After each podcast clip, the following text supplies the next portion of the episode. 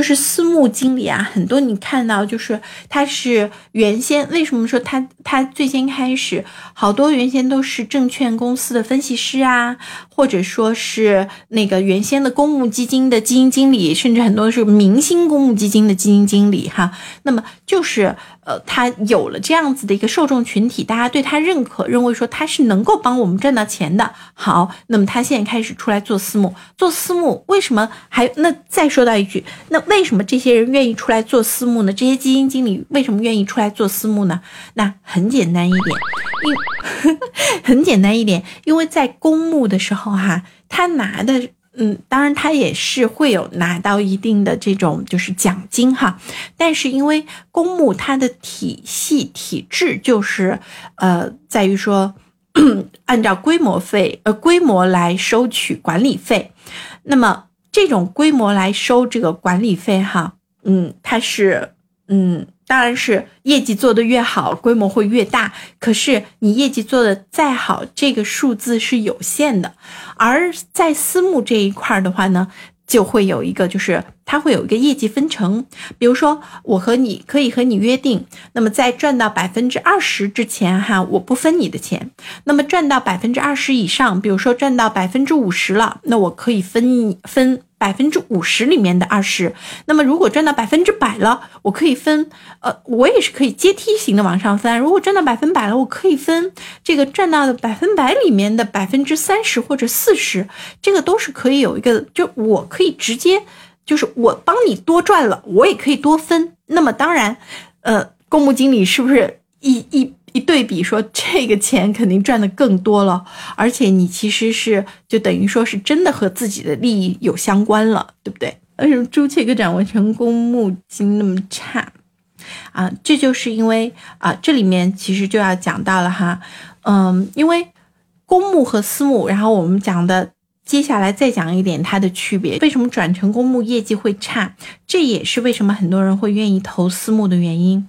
因为公募啊，它有太多的要求了，它有太多的要求了。呃，第一个要求。第一个就是我之前一直在跟大家讲的，有双十规定，也就是你投一只股票，你只能投百分之十，然后呢，你那个就是你占到它的股本，你也不能超过百分之十。但是私募没有这个要求。然后第二个哈，公募哈，它有一个就是要披露的这样子的一个要求，也就是你每个季度你要对你上一上一季度的这个就是呃持仓来进行接呃那个披露，呃就是信息披露，但是。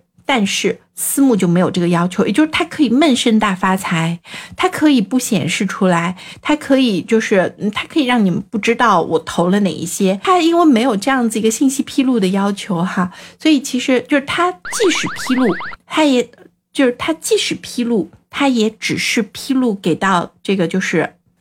就是他即使信息披露哈，他也不需要向公众披露，他最多就是对他的这两百个投资人做披露就可以了。所以其实你可以看到说，这样对他来说的话，就他没有这样子的一个，就要调仓，要要折腾，要要避免呃让你们看到的这样子的一个一个一个呃负担哈。然后再有呢，第三个呢，就是他没有这样子的一个就是。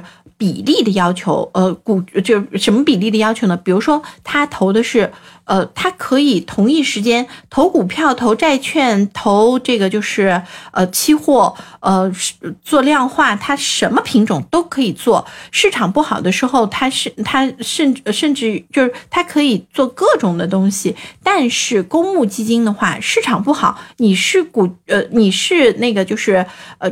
主动管理的股票型，你必须百分之七十在股票里面，你就是硬挺着，你不能动。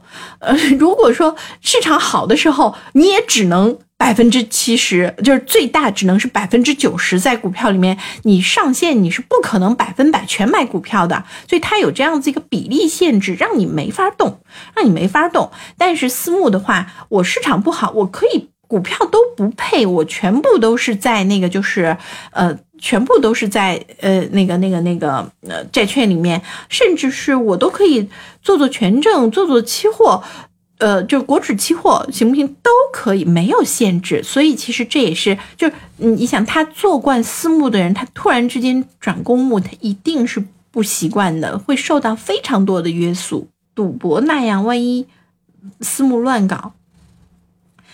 呃，所以其实这有什么？是有一个利益奖励机制的。第一个呢，就是，我只是我只是举例子啊，嗯，它可以做港股的涡轮嘛。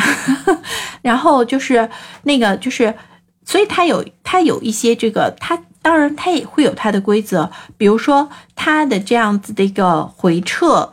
呃，然后它的一个止损线，它的这样子的一些，就是等于说它的风险的这样子一个防范措施是怎样，它是怎样的一个约定，然后再有呢，就是因为它和它自己的这个利益是绑定的。嗯，你他在给你赚百分之二十，或者是赚百分之十，他等于是白赚。他只有赚了超过年化超过这个数字之后，他才是给自己赚钱。所以他一定是希望把它做得越好越高越好，否则他白做啊，没有意义啊。